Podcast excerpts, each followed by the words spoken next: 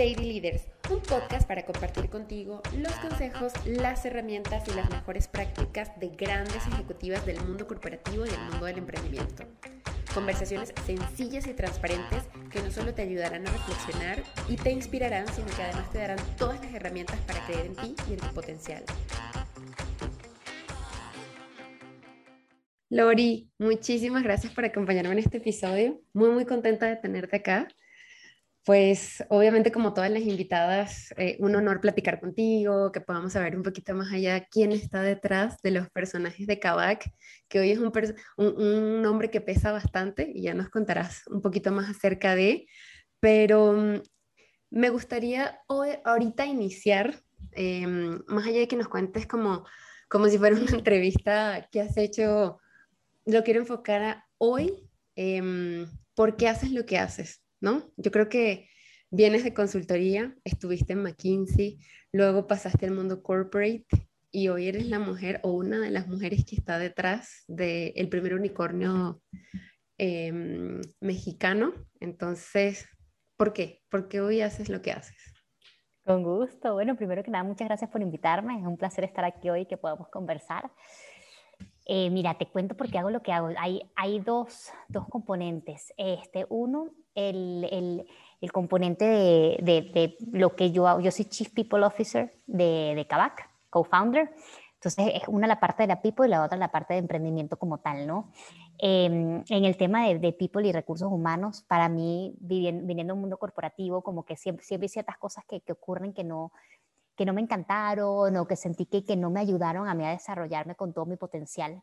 Eh, por ciertas estructuras que existían en, en, en, algunas compañías, ¿no? Entonces como que ven, vengo con la oportunidad de hacer people de una forma diferente, donde de verdad se tome a la persona en el centro de, de, lo que estamos haciendo, donde tomemos quién es, qué le interesa, cuál es el momento la vida en el que está, cuál es el tipo de ambición que quiere y que la persona pueda ser completamente ella o él en el trabajo y que tengas al final, o sea, e, e, eso de tener una cara en tu casa y una cara en el trabajo como que no funciona porque tú eres uno. Por supuesto hay ciertos matices, ¿no? No vas a llegar al, trabajo haciendo ciertas cosas o a tu casa poniendo la agenda a la gente, ¿no? Una junta, pero, pero ciertas cosas que te hacen tú y que deberías de poder ser en los dos y que la gente debería valorar lo que traes a la mesa este, en, distintos momentos de tu vida y con las cosas que quieres. Entonces, para mí era muy importante poder crear una cultura distinta, una cultura este, que, que transformara mucho, que tu, que tu día a día no se sienta como un trabajo, sino como que estás construyendo algo más grande que tú. Y eso es por lo que, por lo que me encanta todo lo que estoy haciendo dentro de People y dentro de recursos humanos. Eh, y el tema de emprendimiento también me llena mucho de satisfacción porque sí creo que dentro de Latinoamérica hay demasiadas oportunidades, demasiadas cosas que se pueden hacer y al final eso es algo que como los emprendedores este, se va formando un círculo virtuoso. Mientras más emprendedores somos, más cosas interesantes estamos resolviendo, más talento se viene a resolver esos, esos temas y pues vamos creando un mejor mundo para, para Latinoamérica, ¿no? Donde, donde estamos muy acostumbrados a, a una forma de hacer las cosas, ¿no? Y hay distintas de hacerlas. Entonces como que esos, esos dos ejes son los que digo por qué hago lo que hago hoy. Esos dos matices, muy bien. Oye, ¿en qué momento decidiste Kavak? O sea, no me eh. refiero así como, ¿sabes? Un just one moment en que dije, bueno, me voy con, con Carlos, eh, sino más bien al, al, diálogo interno que tenías para apostar por Kavak. Más allá de que era tu hermano, ¿no? Obviamente. Claro. Mira, yo creo que a mí siempre me ha llamado la atención emprender. De hecho, a lo largo como de mi, de, de mi carrera, intenté emprender en ciertos momentos, en ciertas cosas, pero creo que nunca, nunca estuve el 100% comprometida con ese emprendimiento. Entonces, por supuesto, si no te lanzas al 100 es bien difícil, porque para emprender tienes que lanzarte al 100. Eh, creo que lo que me hizo como que decir ya es el momento, eh, fue tanto una parte en la, en la, vida profesional como personal. O sea, en, en, lo que es la vida profesional, cuando llegó mi hermano con la idea, me encantó la idea, me hizo mucho clic y vi muy sentido. O sea, para mí muchas ideas son, muchas de las mejores ideas son cuando te las dicen, tú dices, obvio, porque esto alguien no lo había pensado antes, ¿no? Porque si, si es un tema rebuscado que a la persona le toma 10 horas, 10 minutos de, de, decirte qué va a vender o decirte qué va a hacer, ya para mí también es difícil decir que eso es una necesidad real, ¿no? Si es algo que la gente te dice a ti de una vez, te, como dicen en México, te cae el 20 y dices, claro, eso hace sentido. Para mí con Kavak fue así como que, claro, eso me hace mucho sentido. Este, vi el equipo y la ambición y lo que queríamos que empezar a construir y, y, y como todo en, en Kavak, me dieron la oportunidad de hacerlo a mi manera. que es una parte muy importante de Kavak. O sea, yo en Kavak llegué y dije, bueno, ok, yo quiero aportar en esto, yo no tenía experiencia en recursos humanos, pero dije, quiero aportar en recursos humanos porque siento que además no tengo experiencia, pero es algo que me gusta, algo que, que, que me sale de forma natural.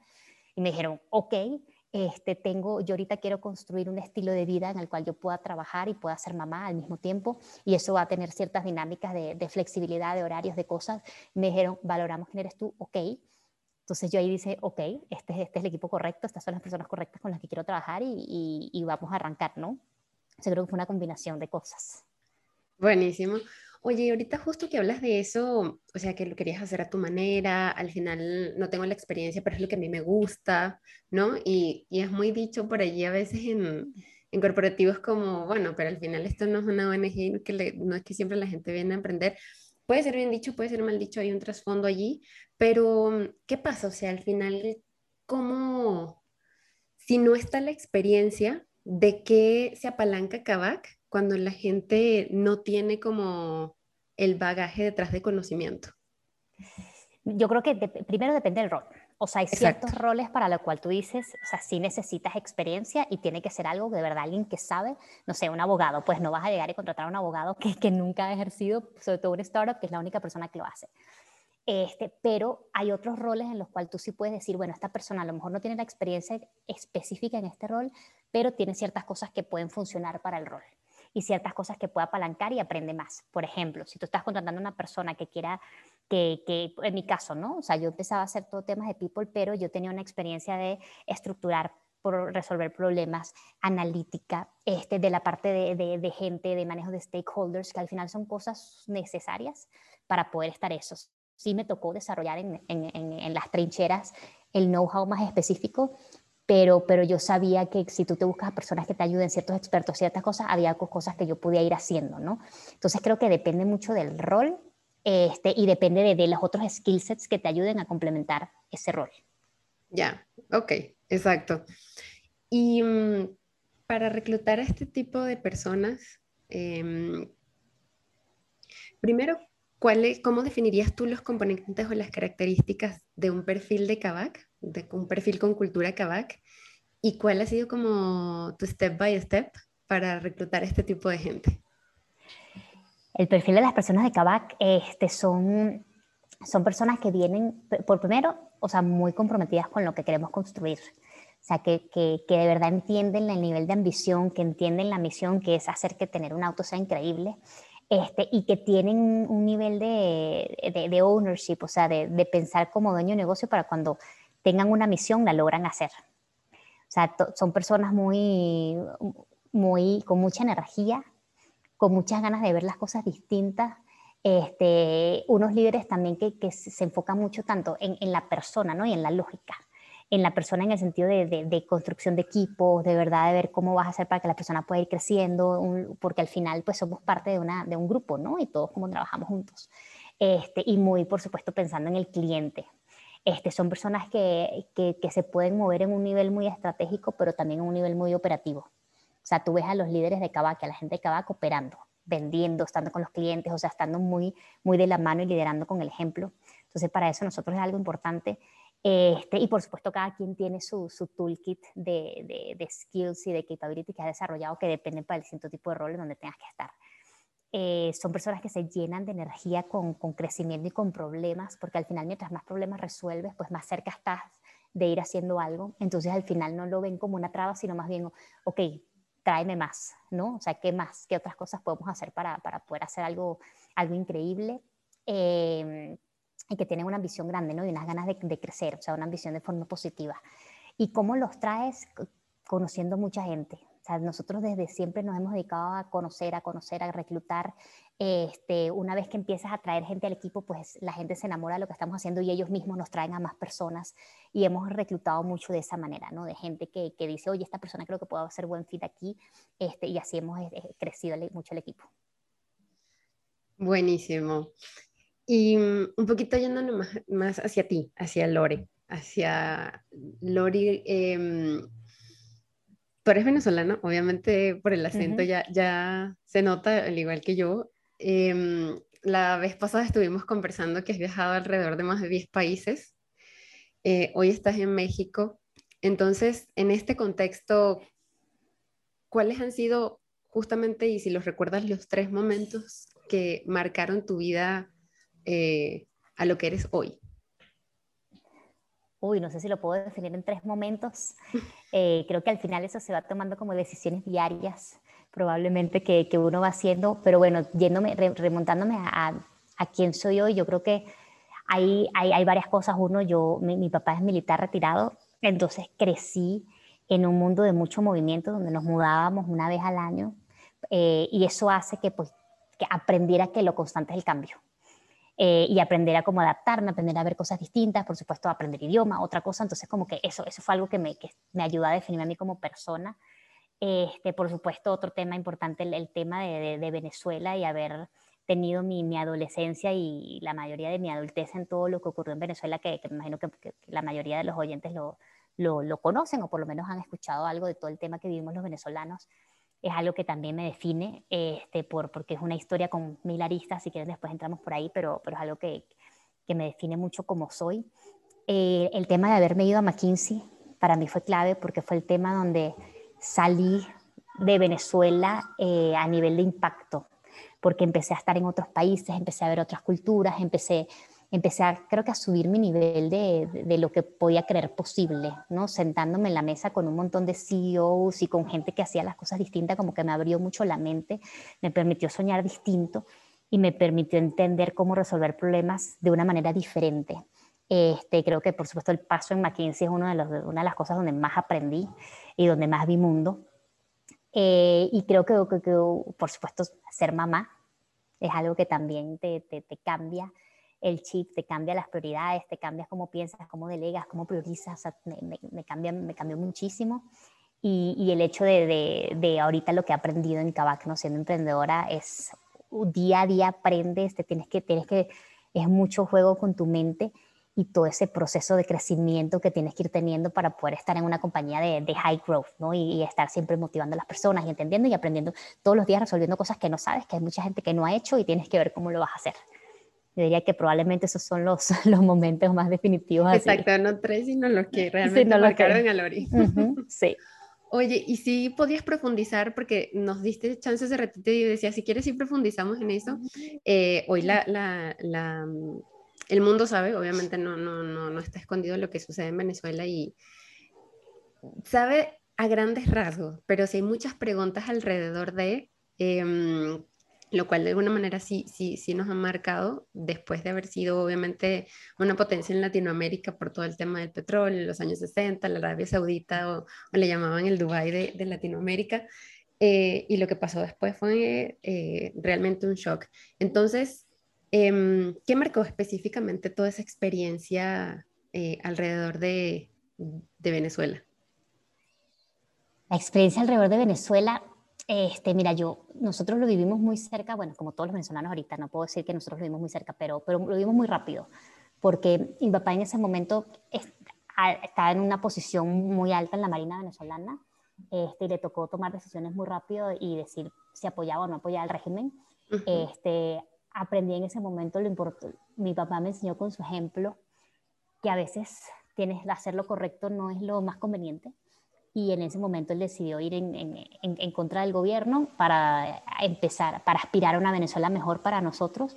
Y bueno, tuvo que sacrificar su, su carrera, su seguridad, este, todo lo que podía venir asociado, ¿no? Entonces como que ahí fue, fue, un, fue un momento de aprendizaje mucho de muchos valores este, y de mucho cambio constante, ¿no? De entender qué, qué podíamos hacer por Venezuela, qué sí, qué se podía hacer, cómo, cómo poder hacer algo por, por nuestro hogar, ¿no? Después, por supuesto, hay una parte de, de cómo hemos vivido los venezolanos, pues de, de, decidir si te vas, si te quedas, dónde puedes generar más impacto. Mi proceso de decisión fue, ahorita en, yo estaba estudiando, o sea, no, no, es que tenía ninguna, no, tenía yo ningún rol en donde podía generar un cambio real. Y dije, bueno, si me voy, siento que a lo mejor puedo o aprender y regresar, o por lo menos dar un pie de salida por si las personas tienen que salir y ya yo tengo cierta, ya estoy afuera, tengo cierta estructura y, decidí como que irme a inter, internacionalizar y es cuando salí, pero siempre hay una, hay una conexión este, a, a, Venezuela y a todo el proceso que vivimos porque al final fue, fue perder nuestro hogar, ¿no? O sea, fue, fue perder fue perder el domingo en la familia, fue perder el, se casa mi primo y voy a ir, no sé, porque ahora mi primo vive en, en, en Inglaterra y, y, tengo que ver si nos vamos a reunir allá.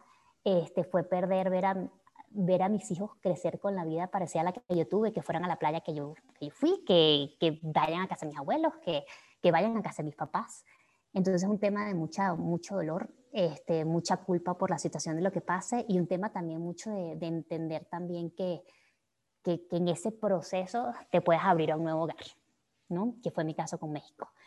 Entender que, que, que a pesar de que, de que tengas un nuevo hogar, no estás traicionando al anterior, simplemente estás en un sitio nuevo y tienes que estar agradecido de las oportunidades que estamos dando, de cómo México me recibió, de las personas que, que tengo aquí, de la familia que he generado aquí y, y de, la, de, la, nueva oportunidad que estoy teniendo. Y para mí ha sido importante Kavak porque porque como, como, como inmigrantes pues hemos apostado el todo por el todo porque esto, porque esto funcione, por crear un, un, sentimiento de que estamos todos en esto y, y, y, de, y, de, crear muchos raíces aquí y de poder decir, mira, sí, somos, somos, somos latinoamericanos, ¿no? más allá que, que, que solo venezolanos o, o, mexicanos, y siempre con, con el corazón la esperanza de que algún día podamos regresar.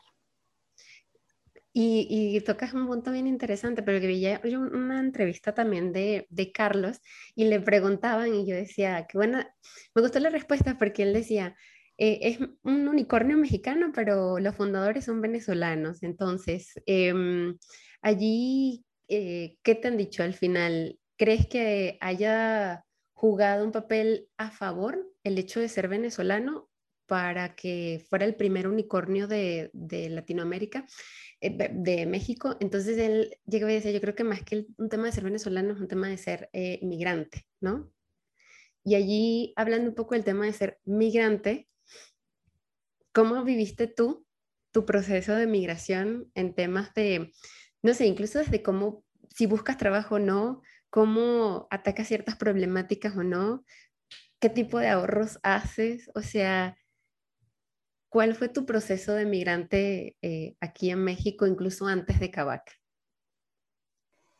Mi proceso de migrante yo creo que empezó desde que yo tenía como 17 años, en, por lo menos en mi cabeza. O sea, cuando yo empecé, yo, yo, a mí me gusta mucho planificar y creo que soy en ese sentido muy estratégica y como que sí tenía mi Excel y mi matriz y de cómo, para qué país me podía ir y qué opciones tenía.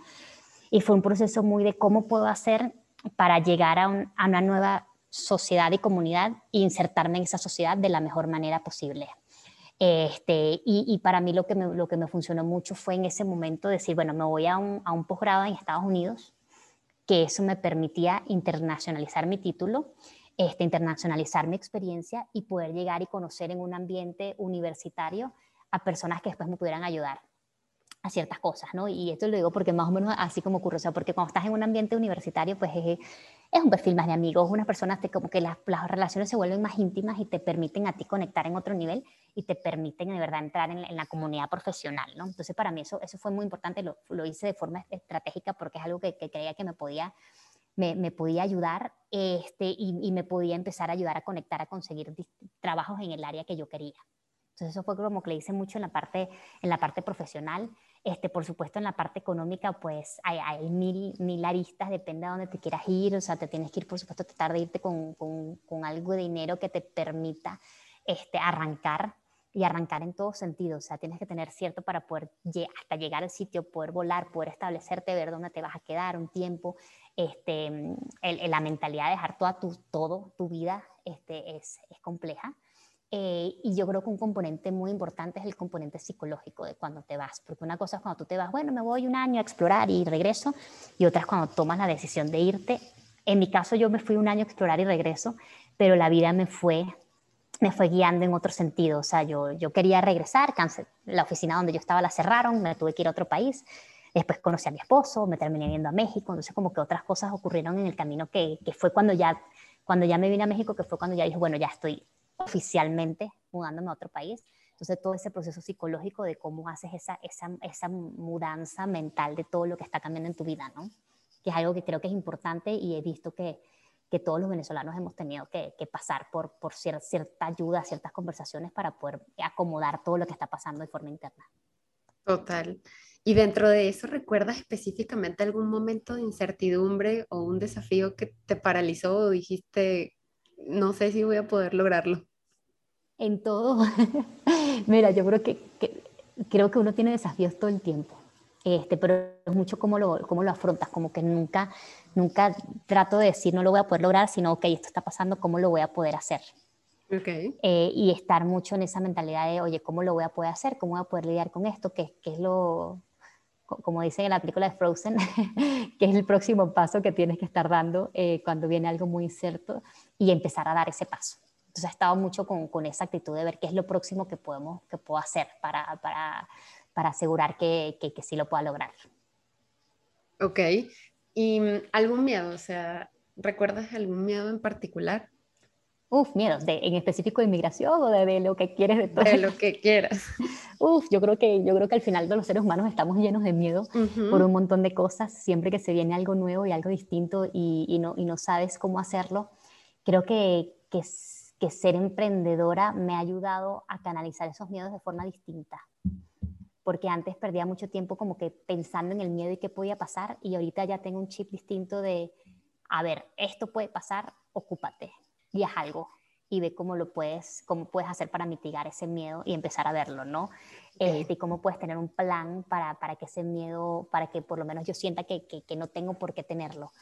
Este, también aprendí con el proceso de Venezuela que a veces mucho, me, me ponía mucho tiempo a pensar en temas que me dan miedo y después resulta que no ocurrían o que ocurrían de forma distinta. Los fantasmas, típico, ¿no? Los fantasmas, sí, entonces ya dije, o sea, ¿para qué voy a estarme preocupando de cosas tan a futuro que, que o me ocupo o las dejo o dejo que, que, vamos a ver qué pasa, ¿no? O sea, si no me puedo ocupar, pues vamos a ver qué pasa, porque no, no, no, no tienes cómo predecir el futuro, la pandemia, este, son cosas que realmente ocurren y no sabes. Sí, bueno, nunca pensé que, no sé si te pasó que iba a estar viva para un evento así, o sea, o que, en, mi, o que en mi vida iba a pasar un, un tema así, ¿no? Tal cual. Nunca pensé que iba a pasar un tema de Venezuela, ni el tema de la pandemia, ni así. Tal cual. Oye, y mm, dentro de todo esto, ¿tienes algún ejemplo que nos des de alguna mala decisión? Mala decisión. Este, creo que hay un conjunto de un montón de malas decisiones que no, es que tenga una, una, que diga, esta fue este, un, un, momento de una mala decisión. Creo que ha habido miles de chiquitas en el proceso. Este, bueno, entre ellos todo, todo, todo el tema de, de cómo lidiar con, con, con, la migración de Venezuela y, cómo eso dejé que, que, un principio a lo mejor me afectara mucho en vez de verlo como que, bueno, ya, ya estoy yendo en otro sitio. Em, y, y, temas del día a día, yo creo que si no tomas malas decisiones no estás tomando ninguna, ¿no? Entonces como que hay, hay un montón de cosas que, que uno tiene que, tiene que ir construyendo en el camino, pero creo que más allá de la mala decisión es poder decir si cometí un error, este, déjame ver cómo, cómo lo, lo arreglo. Entonces, para, entendiendo, para ti, mala decisión significa simplemente cometer un error, eh, obviamente, y al final creo que el éxito está hecho de eso, ¿no? De pequeños errores que, que vas cometiendo en el camino para poder decir, exacto, esto no, y esto sí es donde quiero, donde quiero llegar. Sí, y al final es difícil decir que una decisión es mala, porque al final uno, yo siempre digo, bueno, tengo que confiar en la Lori del pasado y en la Lori del futuro, ¿no? Y la Lori del pasado tomó esa decisión en el momento con lo, con lo que tenía en la mano, con, la, con el mundo que sabía, ¿no? O sea, tratando de que fuera lo mejor posible. Sí, y, y al final, no sé, te entiendo porque, digo, al final uno dice, si, si no, ¿por qué sería una mala decisión si hoy estoy contenta con lo que estoy haciendo? No sé, por ejemplo, en mi caso me pasaba mucho, ¿no? Que eh, en algún momento yo empecé en finanzas y luego terminé cambiándome a humanidades y recorrí todo el mundo de humanidades. Y yo decía, ¿será que tomé una mala decisión ya cuando estaba al final? Entonces decía, no lo sé, no lo sé, vamos a ver. Y yo creo que tomé la decisión con lo que tenía. En ese momento no me sentía cómoda en estas carreras y me sentía más cómoda aquí, a ver qué, ¿Qué sucede? Dejé de atormentarme y al final hoy digo, no, creo que haya sido una mala decisión, ¿no? sé, creo que hoy estoy donde quiero estar y si hoy estoy feliz, es eso, ¿no? O sea, si hoy estás haciendo lo que te llena, entonces hay que cuestionar las supuestas malas decisiones que pensabas hace, no sé, cinco años. Claro, la a lo mejor pensaste que fue mala, pero la convertiste en la correcta. La, la conviertes en la correcta, exacto. Oye, y mm, entrando un poquito en la parte del liderazgo, em, ¿qué tipo de líderes existen en Kavak? Muchos. Yo creo que, que, al final tú puedes ser un buen líder cuando eres un líder auténtico. Y para ser un líder auténtico, pues tienes que ser quien eres. Y eso implica que hay distintos tipos de liderazgo. O sea, no hay nada que, si una persona, si tú quieres que una persona te siga, pues tiene que poder creer en lo que tú le estás vendiendo de visión y poder creer en la capacidad de que lo van a lograr juntos. Y al final la visión tiene que ser algo que viene muy este, de, de cómo tú piensas, de cómo eres tú. Entonces hay distintos tipos de líderes. Yo creo que hay miles. Yo sé que en la universidad estudié, no, hay tres o cuatro tipos de liderazgo.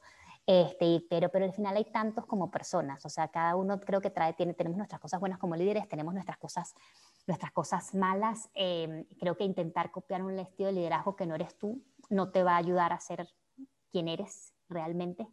Entonces trata de ver qué es lo que todos tenemos cosas en las cuales somos líderes, todos tenemos cosas en las cuales la gente nos sigue por algo, este, y es entender cuáles son esas cosas y, por qué cosas la gente te sigue para algo.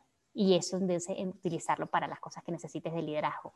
Este, en mi caso en particular, yo me considero que soy una líder este, muy empática. Este, la, la gente me, me si, si, si, me sigues porque sabe que cuando trato de tomar una decisión la trato de tomar teniendo muy en, en centro el, el, el, bien de las personas y nunca tomaría una decisión a mal. Por supuesto, cometo 17 errores y, y hay que ajustarlos, pero, pero, la gente confía que la estoy tomando con la mejor intención Em, y, una líder también bastante colaborativa en cómo, en cómo hablo con, con, el equipo y en cómo, cómo vamos construyendo algo juntos, ¿no?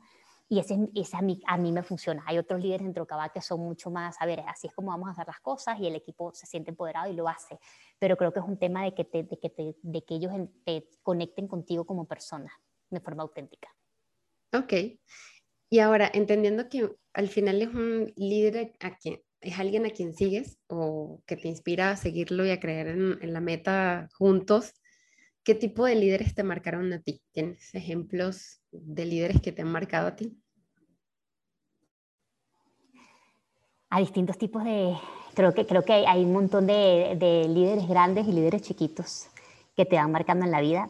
Este, por supuesto, líderes grandes, mi papá, como, como te conté, eh, crecí en un ambiente militar en donde lo que hablábamos era de liderazgo, temas de honor, temas de, donde veía a mis papás escribiendo su, su, discurso para poder darlo, el speech que tenía que dar entre un cambio de comando, este, donde veía el impacto que él tenía en las vidas de las personas. Entonces, como que desde chiquita eh, crecí viviendo el ejemplo de mi papá.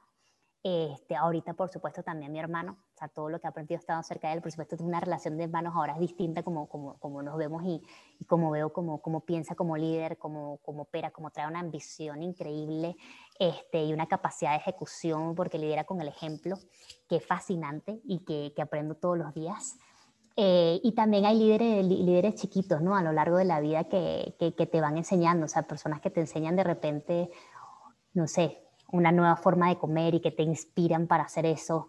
Este, una nueva forma de, de, las, maestras ahorita del colegio de mis hijos, ¿no? Cómo, cómo me enseñan todo esto que estoy viviendo yo de, de darles clases de forma remota y, y, cómo haces para poder enseñarle a las personas, este, mi equipo, no sabes lo que aprendo de ellos, de, mi equipo como líderes, entre cómo lideran y cómo priorizan a la gente y cómo tengo una persona en particular con la que trabajo muchísimo que es capaz de de verdad entender los superpoderes de las personas y hacerlos brillar, ¿no? Y cómo me inspira él a, a, poder ver si yo hago más de eso. Entonces creo que es un montón de, de, de, líderes chiquitos también que uno lo, lo, inspiran a lo largo de la vida. Ok. Lori, ¿y qué características, o sea, hablando de equipos de alto desempeño, obviamente centrándonos en, en gente comprometida, en gente con una meta, me encanta la definición de Kabak de que la gente no viene a cumplir una responsabilidad ni un logro, sino cumplir una misión. Eso es como lo, lo definen. ¿Cuáles son las características que tú visualizas en un equipo comprometido y con alto desempeño y con, enganchado totalmente con la misión de la empresa? Yo creo que nosotros ahí hemos, hemos logrado construir una cultura en donde las personas están muy enganchadas, o sea, todos creemos en, lo importante de la visión que estamos teniendo, la visión de hacer que tener un auto sea increíble este, y la ambición de convertirnos en una empresa regional, global. Este, teniendo todos muy claro la meta hemos desarrollado un equipo que está muy motivado por ir ganando ir teniendo una historia de éxito tanto personal como profesional. Y de ahí se alimenta muchísimo la energía, porque tú como líder puedes ser increíble, pero si no, si no estás haciendo algo para, para que el equipo sienta que está logrando algo, pues no, no tienes la motivación, porque a todos como seres humanos nos gusta lograr, a todos nos gusta crecer, a todos nos gusta entender que estamos haciendo algo más allá que nosotros. Y nuestro modelo de liderazgo se basa en eso, que como tú lo hagas, pero lo importante es que el equipo sienta que está haciendo algo increíble y que está contribuyendo a algo mucho más allá que ellos. Entonces nos aseguramos que las personas estén en una misión que los saque de su zona de confort, que sientan que, que, estén muy empoderados a cumplirla como ellos necesiten que tengan que cumplirlas y que utilicen sus superpoderes en el día a día, porque eso hace que de verdad te dé una energía y que te dé una, una capacidad de ver las cosas distintos y, y, de, y de, crear eh, importante, ¿no?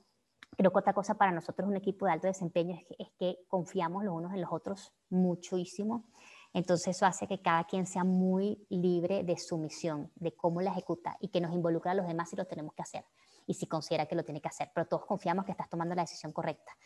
Eh, y eso hace que nos movamos muy rápido, porque no estamos en un comité tomando decisiones, sino si el CFO piensa que la decisión correcta es por ahí, este, lo apoyamos y, y, vamos hacia allá, ¿no? Si yo pienso que a nivel de people la decisión es correcta por aquí, este, me, apoyan y vamos para allá y, si no, entre todos corregimos. Entonces creo que eso es un tema súper importante, el nivel de confianza que tenemos en el equipo. Este, y por supuesto hay dos cosas más que es la parte de data y ejecución. Este, si nosotros nos aseguramos de que para poder, o sea, tenemos que tener una estrategia muy clara de cómo vamos a hacerlo para poder después ser muy excelente ejecutando porque si no estás ejecutando muy bien, pues no tienes ese, no, o sea, no, no, vas a poder lograr cosas, ¿no? Entonces sí, sí nos dedicamos a pensar qué es lo que tenemos que hacer para poder estar llegando a ciertos sitios e ir construyendo la historia hacia atrás. Ok. Oye, ¿y mm, qué, mm, hablando también un poco más de ti, qué, mm, qué no sabe la gente de ti? O sea, ¿qué no sabe la gente de Lori y que si supiera se sorprendería? Uy, no sé qué tanto no saben, ahorita que he hablado tanto por ahí. Exacto, pero aparte, sorprender no es una connotación negativa, ¿eh? O sea, no es como que, oh, mira la Lori. No, o sea, como dijeran, wow, o sea, no, no, no pudiera hacer match eh, Lorian con eso. Cosas con esas, este, mira, creo que hay algo que, que, hay poca gente que, no sé qué tanto saben, pero en, en algún momento de mi vida hice un curso sobre ser health coach eh, me gusta mucho toda la parte de, combinar, o sea, como todo el tema de, cómo haces tú como persona y ciertas cosas que, siempre, siempre cuando necesito como que desestresar un poco, leo sobre qué comida debería estar comiendo, qué tipo de ejercicios, qué cosa de la meditación, eh, que, que, son cosas que, me gustan. Eh, me encanta viajar, no saben cómo, o sea, es una cosa que me fascina.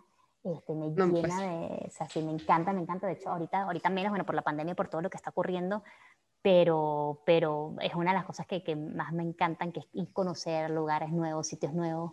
Eh, creo que ahorita, por, por el momento de la vida donde estoy, normal, todo el mundo me ve como muy retirada y organizada y eso, pero, pero antes no, no tanto, creo que ahorita ya por ser mamá y eso, antes era, era, era mucho más, este, como le llaman en McKinsey, como de, de, de, de la parte de, poder hacer temas un poco más este, como a última hora, etcétera. Creo que ahorita ya por el tema de, la disciplina de, trabajar y mamá, como que esas cosas han cambiado. Me encantaba, en la universidad bailaba salsa de forma competitiva, no era buena, pero logré entrar al tema de las competencias. Ah, para que veas, eso sí me, me, me sorprendió. Sí, es algo que, que, la verdad me gustaba mucho, disfruté muchísimo en siendo parte del grupo de, de salsa de casino salsa. ahí en la universidad. Bueno, de un venezolano no es de sorprenderse, la verdad. No. Sí, uh -huh. sí, somos muy salseros, la verdad es que sí. sí. Ok, ok. Muy bien. Y mmm, mmm, digo, tenía, tenía algo, ahorita tenía una idea en mente y se me fue. Dije, te, le tengo que hacer esta pregunta, pero te juro que sí fue así como se me fue. Pero mm, yéndonos un poquito más hacia los consejos que darías a las chicas que están en, en desarrollo profesional, y más que tú, ¿cuáles han sido los dos mejores y los dos peores consejos que te han dado a ti? Eh, me voy con los dos peores y después con los dos mejores. creo que los peores es cuando, como hablamos del tema de liderazgo, estamos hablando de un montón de cosas, como que como mujer entras a un mundo muy masculino, profesional, y, los consejos son adáptate, ¿no? Y, cambia tu patrón este, y conviértete en uno más. Eh, y al final eso es, un, eso es un error porque no puede ser, o sea, no, no podemos ser hombres, ¿no? O sea, es, no, no podemos tener un estilo de Típico, no piensa como hombre. Sí. Este, y al final de esa forma, pues no, no, no, no, sales como una persona auténtica. Entonces creo que, creo que ese fue, fue uno, uno bastante, un, un consejo malo por ahí. Eh, creo que otro consejo malo también es como mujer no puedes hacer X como mujer no puedes hacer Y, este, como mamá va a ser imposible que hagas esto.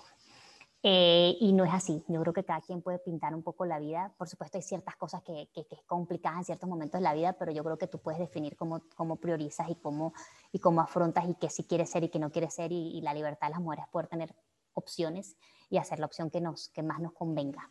Este, los mejores consejos que me han dado, este, uno es de no te pongas un techo tú misma. Ok. Eh, creo que, que, perdí mucho tiempo, yo perdí mucho tiempo diciendo, bueno, pero a lo mejor por aquí no es la carrera porque como mujer es más complicado o a lo mejor esto no voy a poder por X o por qué. Y de hecho mucho ese, ese consejo viene mucho de mi hermano, eh, que mi hermano fue el que me lo dijo y es, no, o sea, no te pongas el techo tú misma y eso me ha aprendido, aprendido en los últimos años a decir cómo es el cómo sí. ¿Cómo hago que sí funcione? A pesar de que mis, reglas y mis parámetros son distintos, pero ¿qué puedo hacer para que sí funcione en vez de estar viendo por qué no funciona? Este, y, otro, y, otro, y otro es, de verdad, enfócate en, lo que tú eres talentoso de forma natural, que hay cosas que todos tenemos. O sea, enfócate en tus superpoderes y construye sobre esos. Porque al final todos los que, todas las debilidades y las cosas, las cosas que en las cuales no somos tan buenos, sí, o sea, nos podemos dar training y podemos irnos a 700 cursos, pero al final nunca, nunca es algo natural tuyo. Nunca es algo, algo que siempre te va a costar más trabajo. Este, y que tienes que tener un mínimo, o sea, sí, a lo mejor no soy bueno manejando, pero tengo que tener un mínimo, tengo que saber manejar, pero nunca voy a ser el conductor de Fórmula 1. Pero si hay cosas en las cuales yo soy naturalmente buena, que me salen de forma bien, si tú me das un curso me voy a convertir en los top. Si yo logro hablar con alguien que estoy, que me voy a convertir en los mejores y es ese tema de cómo tú te enfocas en tu fortaleza y de esa manera es muy auténtico con quien eres, ¿no? Y eso te hace empezar a estar en el lugar correcto. Las potencializas, exactamente. Ok, em, ¿cuál es tu rutina? O sea, ¿cuál es la rutina de Lorian Universidad desde que abre los ojos? ¿A qué hora abren los ojos? Mira, trato de que sea una rutina, por supuesto hay días que lo puedo hacer, hay días que no lo puedo hacer. Este, trato de despertarme temprano y tener un ratito antes de que, de que se despierte la casa, en ese ratito hacer ejercicio o, o, meditar, que también, también me gusta. Este, ya después entonces empieza la, la, actividad con los niños, sobre todo ahorita en temas de pandemia, entonces es pues el desayuno, estar pendiente, hacer las tareas.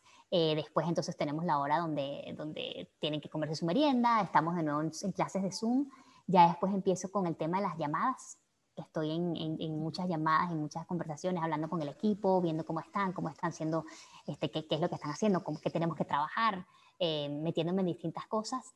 Y después, hora de bañar y dormir a los niños. Y ya después en la noche, no puedo hacerlo todas las noches, hay, hay varias noches como que, que aprovecho para, para, para trabajar, pensar, responder correos, hacer cosas que necesite yo hacer como que en mi, en mi momento sola. Este, hay otras noches que sí, sencillamente estoy agotada y me deja conseguir leyendo un libro. Me encantan los teenage books, eso como para desestresarme un poco este, y, y, tratando de, de, desconectar con el día de acuerdo a cómo estuvo el día, ¿no? Ok, va. Buenísimo. Ahora vienen preguntas un poquito más cortas, como ya sabes, filling the blanks, entonces allí vamos respondiendo mucho más rápido, ¿va? Ya, ya esta es la segunda parte un poco para terminar. Vulnerabilidad es. Vulnerabilidad es conexión, depende cómo la manejes. El liderazgo es.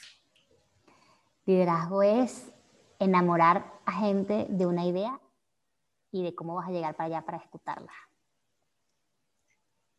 Un libro, una película o un documental que haya marcado un antes y un después en tu vida. Libro, mira, hay uno, Conscious Discipline, de Becky Bailey. Ok. Es un libro, es un libro de, de niños, pero tiene muchísima sabiduría para ti como persona y como adulto, en, en, cómo, en cómo tratas tu mente de forma distinta. Ok, buenísimo. Perfecto. ¿Qué, qué, describe algo que deberías empezar a hacer, o sea, que tú sabes que deberías empezar a hacer, em, o que deberías hacer más y no, no lo has hecho. Siento que últimamente sí he estado un poco, o sea, son cosas muy tácticas las que te, las que te podría decir.